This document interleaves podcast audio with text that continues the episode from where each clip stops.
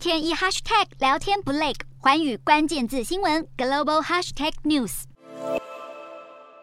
美国总统拜登在美东时间十六日，将日前在参众议院惊险过关的降低通膨法案正式签署入法，在场还有多名国会民主党领袖做见证。这项规模高达四千三百亿美元（约新台币十二点九兆元）的新法，主要聚焦于气候、税制与健保三大项目。除了能更有效缓和物价压力之外，更有望拯救民主党在即将到来的其中选举选情。气候方面，降低通膨法案被称作是美国有史以来对抗气候变迁最大的投资。新法将投注三千七百亿美元（约新台币十一点零九兆元），发展干净能源，还会提供购买电动车与安装太阳能板等环保设备的美国民众更多税额减免和补贴。目标是在二零三零年之前，让美国碳排放量较二零零五年的水准减少百分之四十。在税制方面，新法将对获利超过十亿美元（约新台币两百九十九点七亿元）的企业课征百分之十五以上的企业税，防止部分企业透过避税机制少缴税款。而在健保方面，新法也将投注六百四十亿美元（约新台币一点九兆元），以抑制正在飙涨的药价，并允许联邦医疗保险为年长者的药物议价，缩小美国各地差异巨大的医疗保险制度。还会将前总统奥巴马任内制定的平价医疗法补助措施延长到二零二五年。不过，这项具有里程碑意义的降低通膨法案也不是完全没有漏洞，除了没有对新药的价格做出限制，导致药厂可以任意推出天价药物之外，还有就是新法规定美国医疗保险投保人每个月的胰岛素自付额不得超过三十五美元。但实际上，这条法规只适用于美国联邦医保的投保人，并不包括购买私人医保的民众。这代表全美国八百四十多万名糖尿病患者中，估计有超过一百七十万人必须负担更沉重的胰岛素费用。